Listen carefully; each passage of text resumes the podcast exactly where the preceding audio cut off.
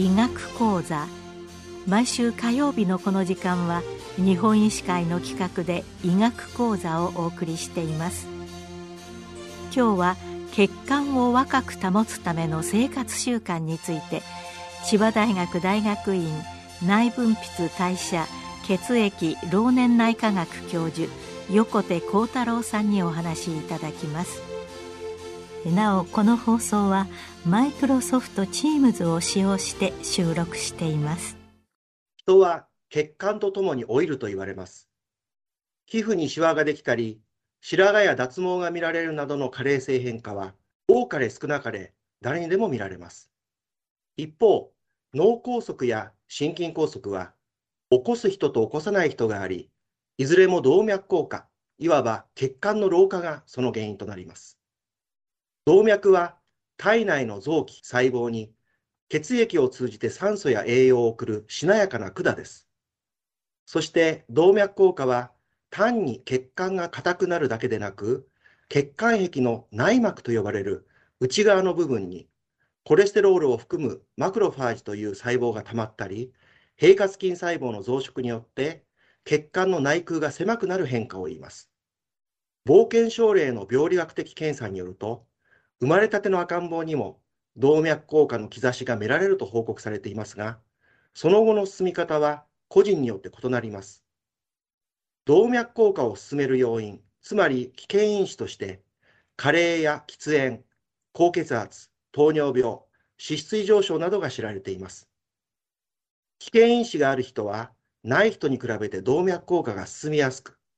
危険因子の数が多い人は少ない人に比べ、さらに動脈硬化が進みやすくなります。逆に考えると、危険因子を一つでも少なくする生活を心がけることで、動脈硬化を抑え、血管を若く保てることが期待されます。例えば喫煙は、冠動脈疾患や脳卒中の危険因子であり、1日1本の喫煙でもリスク上昇をもたらします。また、自分が喫煙する場合だけでなく、受動喫煙も危険因子となることが知られています。年齢を若返らせることはできませんが、禁煙することは可能です。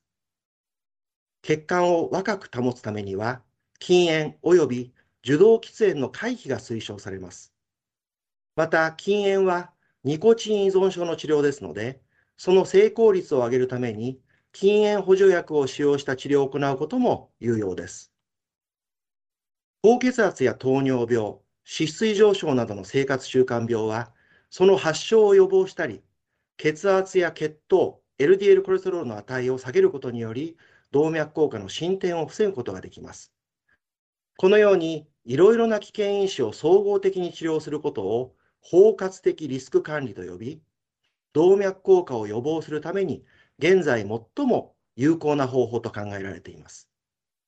なお、これらの疾患の治療では、とかく薬物療法に頼りがちですが、予防や治療の基本は生活習慣の改善にあります。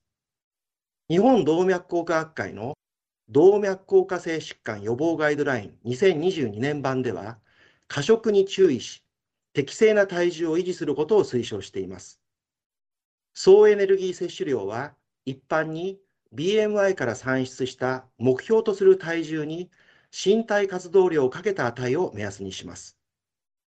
この場合の BMI は年齢に応じて18.5以上25未満で設定し、身体活動量は軽い労作で25から30、普通の労作で30から35、重い労作で35以上として計算します。肉の脂身や加工肉、卵の大量摂取を控え、魚の摂取を増やし、低脂肪の乳製品を摂取するようにします。脂肪エネルギー比率を20から25%、飽和脂肪酸エネルギー比率を7%未満とし、高 LDL コレステロール血症の人は、コレステロール摂取量を1日 200mg 未満に抑えます。N-3 系高不飽和脂肪酸の摂取を増やし、トランス脂肪酸を控えます。未生成の穀類や緑黄色野菜を含めた野菜、海藻、大豆及び大豆製品、ナッツ類の摂取を増やします。炭水化物のエネルギー比率を50から60%とし、食物繊維は1日 25g 以上の摂取を目標とします。糖質含有量の少ない果物を適度に摂り、果糖を含む加工食品の大量摂取を控えます。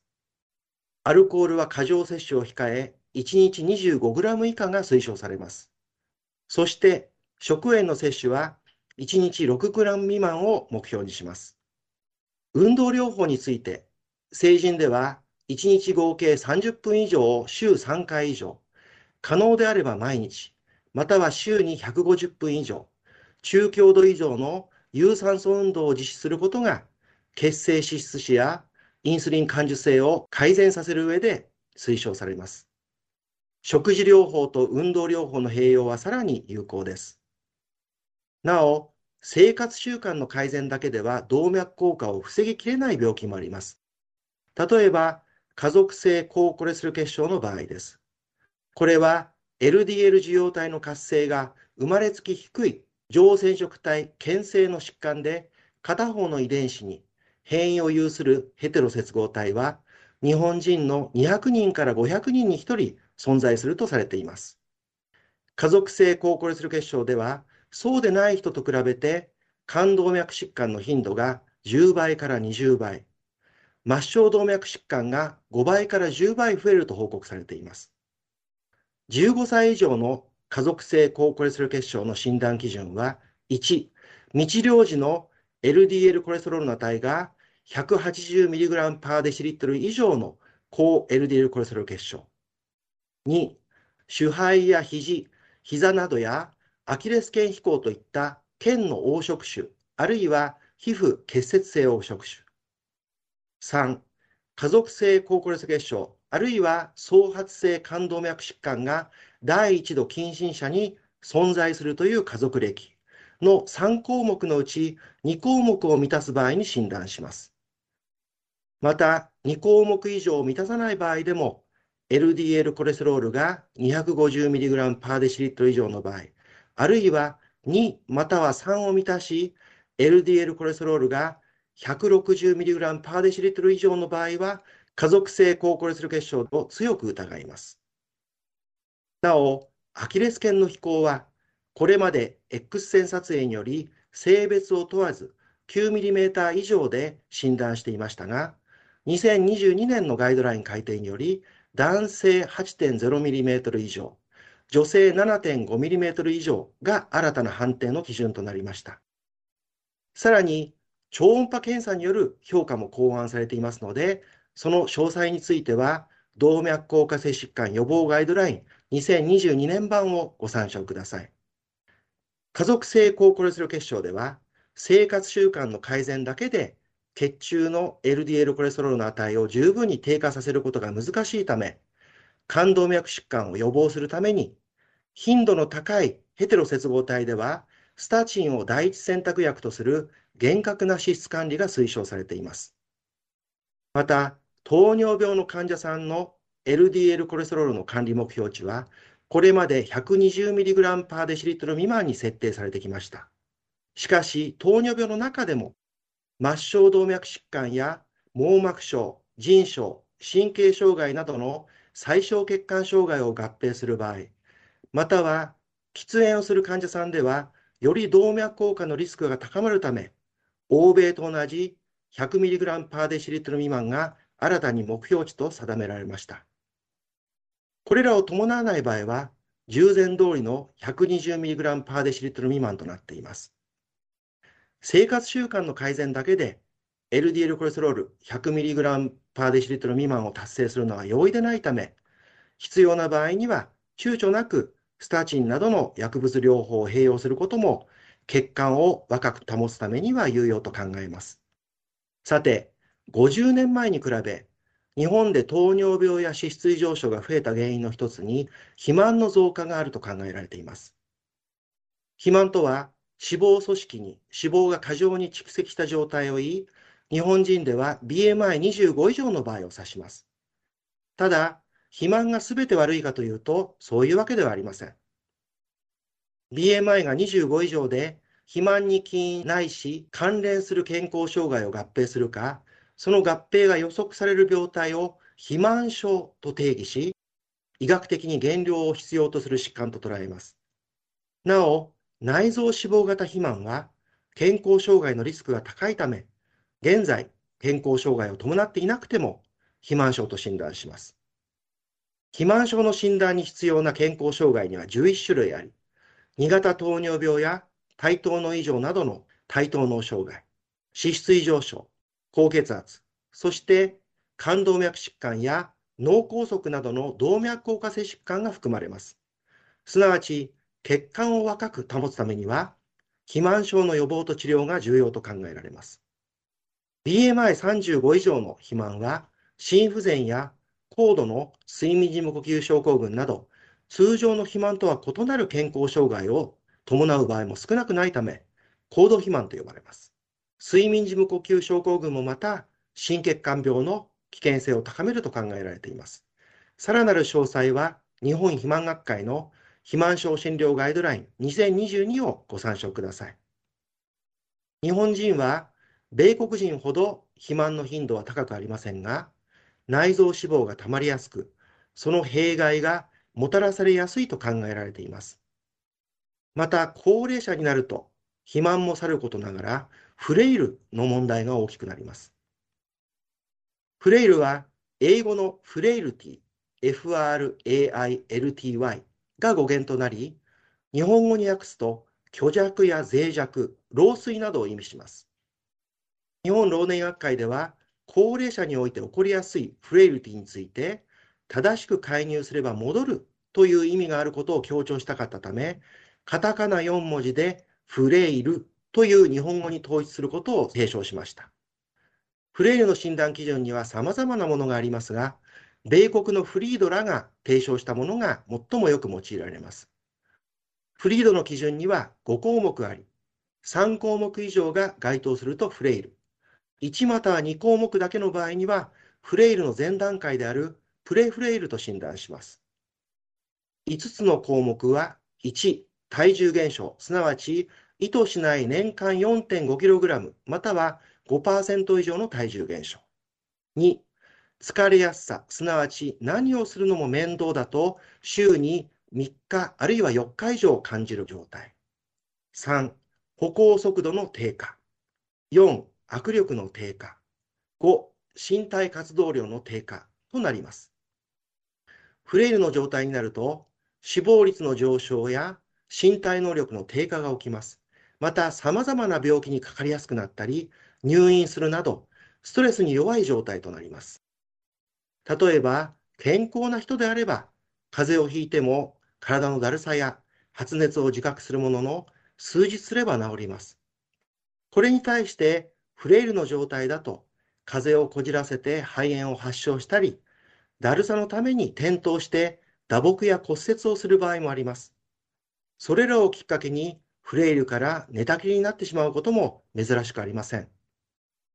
肥満症の予防や治療には、カロリーや塩分の制限、有酸素運動が重要とされてきましたが、フレイル対策には適正なカロリー摂取と十分なタンパク質やビタミン D、ミネラルの補給、そして筋肉量や筋力を維持するためのレジスタンス運動が大切と考えられています。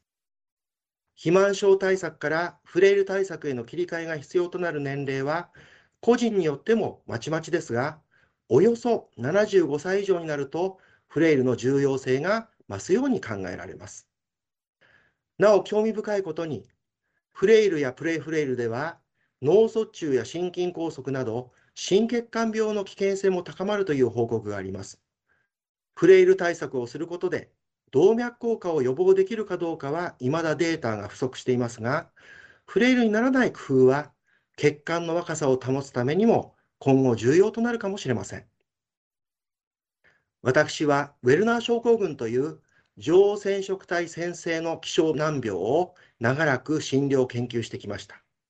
ウェルナー症候群は思春期以上に白髪や脱毛、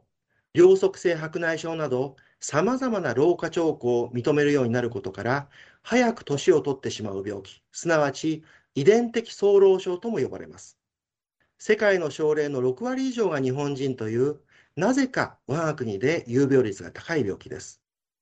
ウェルナー症候群はインスリン抵抗性の強い糖尿病を高頻度に合併し、心筋梗塞などの動脈硬化性疾患や悪性腫瘍のため、40歳代半ばで死亡することが多いと、1960年代より国内外で報告されてきました。これまでの我々の研究から内臓の脂肪の蓄積が多く、脂質異常症を高頻度に合併することも分かってきました。このため日本では、ウェルナー症候群の診療ガイドラインを作成し、生活習慣の改善や最新の薬物治療により、LDL コレステロールの管理やインスリン感受性を高める糖尿病治療を推奨、実践してきました。2020年代になって日本国内のウェルナー症候群の診療情報を調査したところ、寿命が10歳以上延長し、60歳を超える患者さんも少なくないことが分かりました。そして死因のほとんどが悪性腫瘍であったものの、かつては二大死因の一つであった動脈硬化性疾患による死亡が全く見られなくなっていました。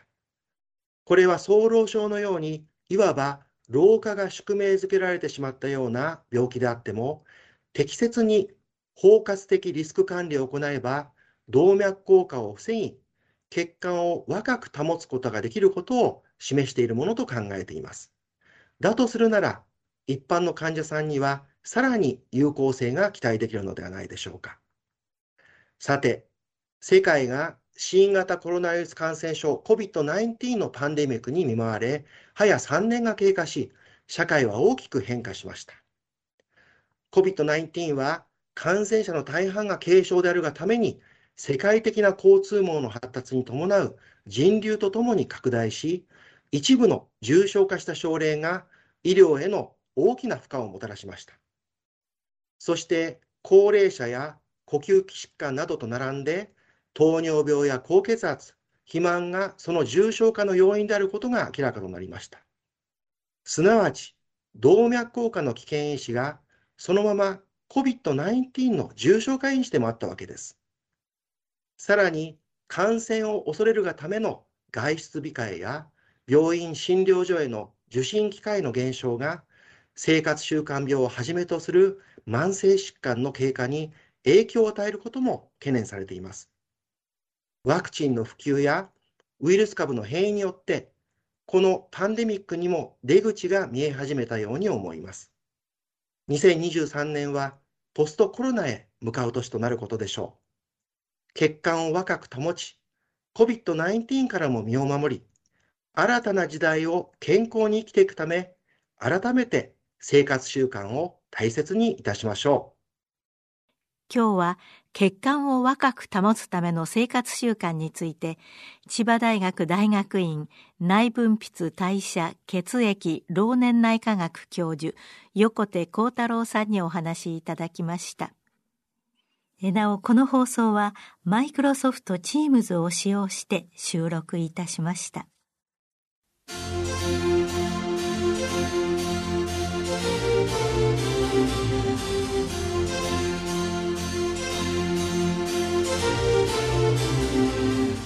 それではこれで日本医師会の企画でお送りいたしました医学講座を終わります。